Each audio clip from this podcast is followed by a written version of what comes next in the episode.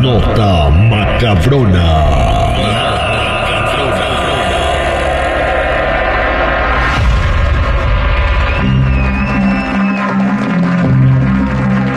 Muchachos, ¿están listos para escuchar la nota macabrona del día de hoy? Sí, Terry. Hoy les vamos a contar eh, la historia de la casa embrujada de Sayula, Michoacán. Órale. Para que se les pongan los pelos de punta. En las sombrías calles de un pequeño pueblo en Michoacán que se llama Sayula, se encuentra una casa abandonada que ha atormentado a los lugareños durante décadas. Esta casa se conocía como la mansión de los susurros y ha sido escenario de numerosos relatos de horror. Vecinos aseguran haber escuchado lamentos y susurros escalofriantes en las noches de luna llena. Incluso afirman haber visto sombras moviéndose en las ventanas a pesar de que la casa lleva años deshabitada. La gente que vive ahí en ese lugar evitan acercarse a la casa después del anochecer, pero un grupo de valientes investigadores decidió explorarla en busca de respuestas. Armados con linternas y cámaras, ingresaron en la mansión en medio de la oscuridad y los susurros se volvieron más intensos a medida que avanzaban por los pasillos cubiertos de polvo. Al llegar a una habitación en particular, los investigadores descubrieron algo que los dejó sin aliento. ¿Qué? ¿Qué fue o qué? En el suelo había un diario antiguo, un librito, que databa de más de un siglo atrás. Sus páginas estaban llenas de anotaciones incomprensibles y dibujos perturbadores. Y al tratar de leerla en voz alta alguna de las palabras escritas, los susurros se hicieron ensordecedores.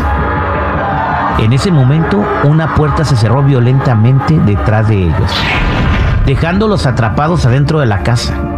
Los jóvenes, ahora presos de un terror indescriptible, continuaron leyendo el diario mientras los susurros se volvían aún más aterradores. Descubrieron que la casa estaba maldita y que sus habitantes anteriores habían practicado rituales oscuros. Uno de los exploradores atormentados por las visiones de los rituales descritos en el diario cayó inmediatamente al suelo, temblando incontrolablemente como si le hubieran dado eh, ataques epilépticos.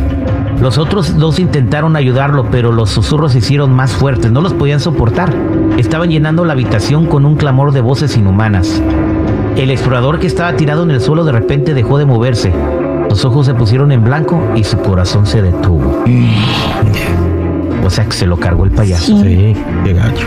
Los otros dos investigadores finalmente lograron abrir la puerta y huyeron de la casa, pero no sin consecuencias. ¿Qué pasó? El segundo explorador, aterrorizado por la experiencia, nunca volvió a ser el mismo.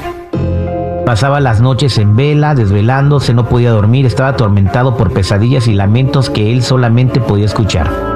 Y su cordura se deslizó lentamente hacia la locura y finalmente desapareció en las sombras de la noche y un día se fue de su casa y ya nunca regresó. ¿Y qué pasó con el tercer explorador? Ese fue el único que sobrevivió físicamente, pero no tuvo suerte. Comenzó a mostrar signos de demencia senil a una edad temprana, nada más tenía 35 años. Sus recuerdos se volvieron confusos y a menudo hablaba de sombras y susurros. Y pasó sus días en un asilo sin poder distinguir entre la realidad y la pesadilla que había vivido en la mansión de los susurros ahí en Soyula, Michoacán. Wow, no. Sí. Les cayó Así como una que- maldición, ¿verdad? Pues sí, esa es la historia de la nota macabrona del día de hoy de la mansión de los susurros de Soyula, Michoacán. ¿Y qué nos deja esta historia? Que si vas a comprar una casa o algo, pues no sé, preguntes de cuántos exorcismos andamos hablando. metas en casas. Sí. Si dicen que la casa está embrujada, pues está embrujada, no tienes por qué ir a averiguarlo. Exactamente. Metiches. Es que como dice el dicho, ¿no? ¿Cómo, ¿Cómo? La curiosidad mató al gato.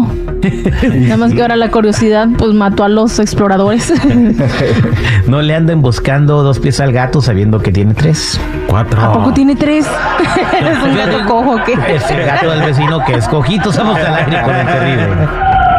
Sí, Drácula, Frankenstein y el hombre lobo.